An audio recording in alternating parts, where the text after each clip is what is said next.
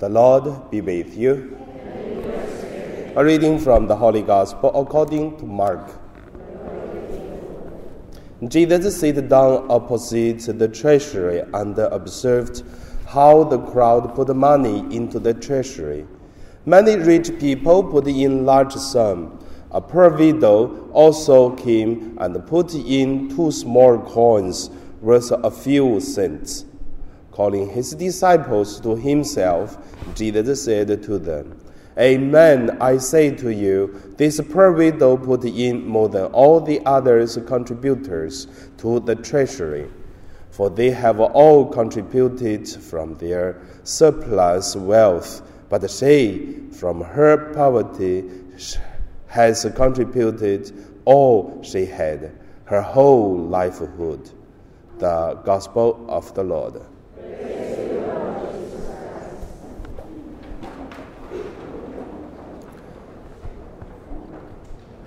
So today my meditation, I would call it uh, by the help of God to be a saint. The first, let us look at uh, pray. Why we say by the help of God to become a saint? Can we become a saint by ourselves? I would say we cannot. Because many times from our experience, we know even we try our best, we still fall into the temptations. We still do something wrong. But we need the help of God. How do we know we need the help of God? And how do we know that a person want God to help them? By praying. Because pray, it is a, a lower power, it is a lower uh, abilities person looking for help from someone powerful, someone uh, stronger. And the most stronger one, it is God. That's why pray, it is we are beg God to help us. So every time when we are pray, it is to show that we want be helped by God. So that's the basic spirit of uh, pray. Then the second spirit of pray, which is uh, thanksgiving. Because you can see when Jesus pray, he always say, "Oh, thanks, Father. I thanks you for re- reveal these things to the children and then to the simple people." So and God always, uh, Jesus always thanks the Father for these things, for that thing. So pray, it is also thanks. A person who have a thanksgiving heart, it is a good person also, can be a saint easily. Because a person never thanks others, probably this person is really has some problem. Then, by the help of God, to become a saint. So, from the praying part, we can see also today there are the people come to the tre- treasury to pray, same time to contribute uh, some uh, money to help the holy temple. And then today we are still doing the same. We are praying, same time we are also contributed uh, uh our money or our time or our strength and to the community for the glory of God in different ways. Okay, that's the first point about pray. It is the way help us to become a saint by the help of God. The second point, let us look at humble. A humble heart is also help us to become a saint.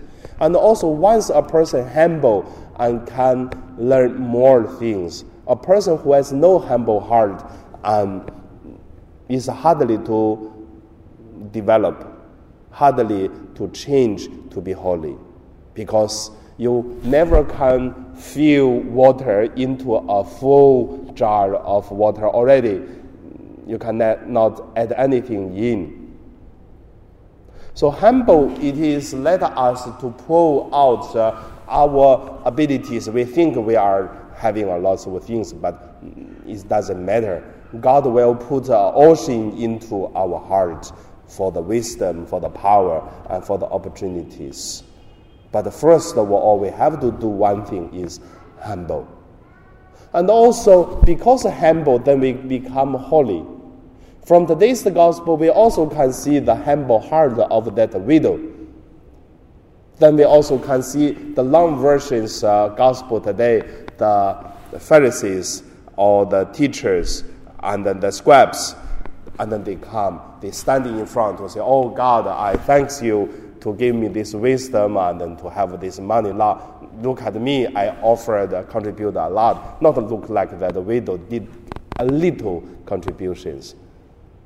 So that is a totally uh, opposite image of the humble heart. So proud. The so proud person like uh, uh, fulfill the water already in the jar. God cannot, cannot help.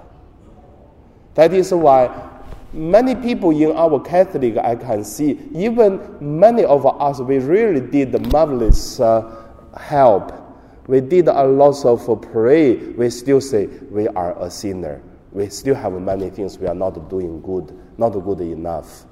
Like the widow today, she even gave the contribution of her whole livelihood, uh, uh, treasury, but she still say, I did nothing. That's why Jesus said, she gave the contribution, it is the biggest among all of them. That is a, a humble heart, give us a, a holy life. I can experience that in our parish of St. Joseph, even when we are uh, really empty church from Monday to Friday. You hardly to see people from our parish, unless you consider El people belong to parish, but they do not belong to parish. Then, even there is a funeral, I'm looking for some people to do reading. There's no people from Monday to Friday. But our church, it is also in another way served a lot of people, which on Sundays and Saturdays. Then also, when we collect uh, all this uh, contribution from the Sunday collections, we have a machine. And the machine is, uh, I think, 20 years ago we bought it. I don't know who is the parish priest that time.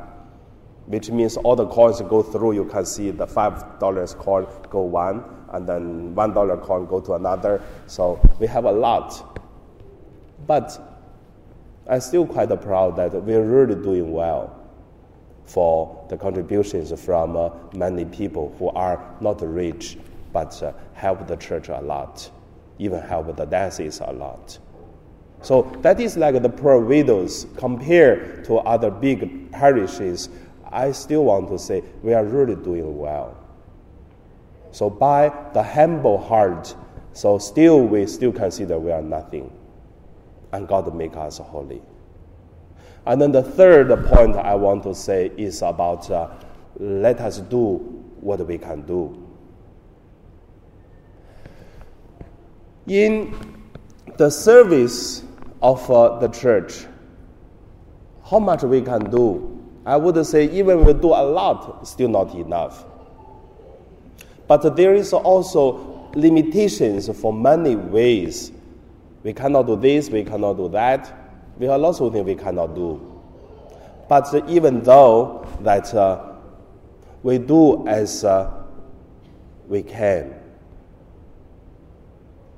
So for the one year, I tried a lot of things and then tried to help the church in the way we could. But many times I can see uh, we have so many limitations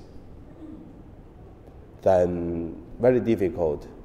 But also, I can feel that God guide us in our way to live our parish life. So, in your family life, I don't know how do you feel about God's guidance. I believe it is the same. So don't think that make a, a very big project, make a big plan, and everything will change. I think it's not practical. But do as much as we can. And that's like the widow, what she did. And God will fulfill the empty part, will make her the weak to become strong. The same like uh, the one year in St. Joseph, many things uh, I just start, then I can see some people already followed, and then to make it to be done. For example, this uh, this uh, uh, parish uh, monthly newsletter. I want to say we started with uh, only one page. Now we sometimes we have now we have for this month we have eight pages. Last month we have eight pages, and then before only myself writing, but now there are some people also start to write. So I would say, yeah, do as much as we can, and God will help. So, some people said, I cannot uh, continue to do every month, but I tell them, no, it's not I do it, it is God help us to do it. Because my English never good. I never say my English is good enough to write, but uh, you can see my every month writing. Can you write like that? So you can see the church, it is not for the people who are smart. Church, it is for the people who want to do something for the holiness of ourselves, but still want to figure out one secret and also one very powerful word is by the help of God. If without God's help, we can do anything. That is the favorite words from the Gospel, from the Gospel of John, chapter 15, verses 5. Jesus said, I'm like the one, the one, you are the branches. Without me, you can do nothing. So it is when we do something we think we did, no, not what we did, is God did. Because without God, we can do nothing. And also, when we think we cannot do it, we are not uh, ignore ourselves, but we actually we are ignore it is uh, God. For God, everything is possible. So that from the Genesis uh, verses, uh, chapter 25, verse forgot it because that is the, the, the angel tell Sarah about that. So, however, end of my sharing, just want to say, by the help of God, we become holy like the widow. And now we pray.